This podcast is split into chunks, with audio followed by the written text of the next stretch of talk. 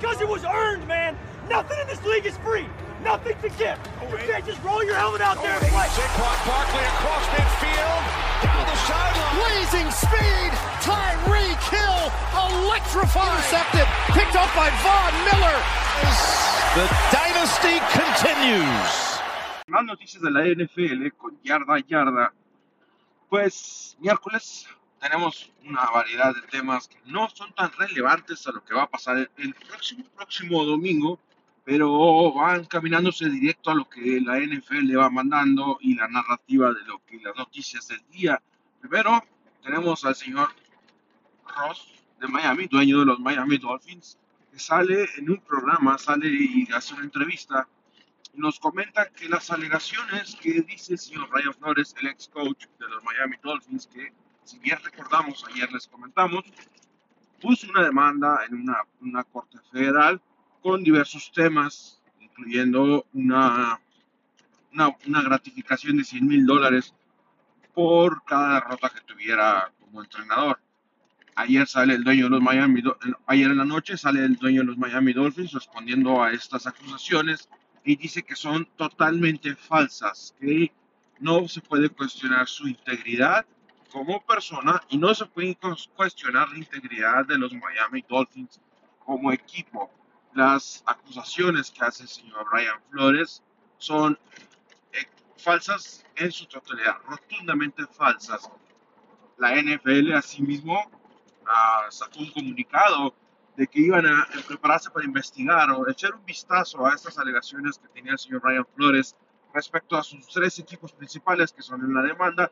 Recordamos que son los Gigantes, los Broncos y los Miami Dolphins como equipo principal. La NFL va a echar un vistazo, va a hacer una investigación al respecto. No sabemos qué es lo que va a pasar al final, pero pues es la misma NFL investigando a sus mismos inversores, a sus mismos dueños de equipos, ¿no? Ahí se pone, se pone interesante, pero ya hay una investigación.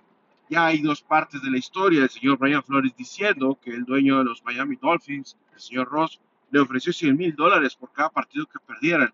Eh, textualmente, Brian Flores sale ayer, ayer también un- una entrevista, en la que él dice que no directamente le dijo, um, te voy a dar 100 mil dólares por cada rota, sino que le dijo una, te voy a dar una gratificación, que te vayas de vacaciones, disfrútalo, y, y ese tipo de cosas, ¿no? Entonces ya hay dos partes de la historia, que es lo que estábamos esperando para que se, se desentrañara todo esto.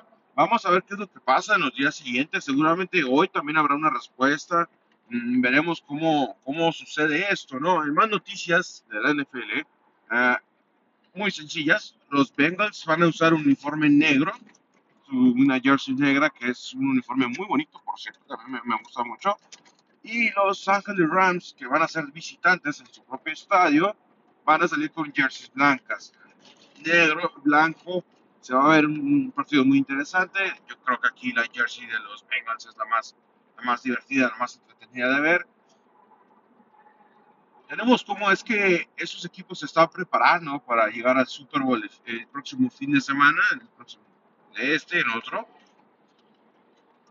Y las noticias eh, más importantes son estas, de que Brian Flores, Ross, dueño de los Miami Dolphins, se van a hacer en un arco mediático de, de estira y afloja, cosas que no habíamos visto en la NFL, un head coach en contra de un dueño. Eso es algo novedoso. Ya ha habido algunas cuantas historias al respecto antes, eh, hace tiempo, pero por ahí están saliendo más candidatos, más personas diciendo que habían sufrido lo mismo, que han sufrido racismo y todo eso, y todo esto es parte de lo mismo. O sea, es importante que la gente salga y denuncie, que salga y diga qué es lo que está pasando para, pues, para poder crear una, una, cambiar la narrativa de las historias, que la NFL se empiece a dar cuenta que el racismo sí existe todavía y va a seguir existiendo, pero tratar de erradicarlo, tratar de ayudar de la mejor manera posible y no nada más decir, no, es que hay que implementar una, una regla y ya con eso, ya es suficiente, pero no, no, no, no es más que suficiente. No hay muchas noticias el día de hoy. Ha sido, fue un martes tranquilo, entre comillas,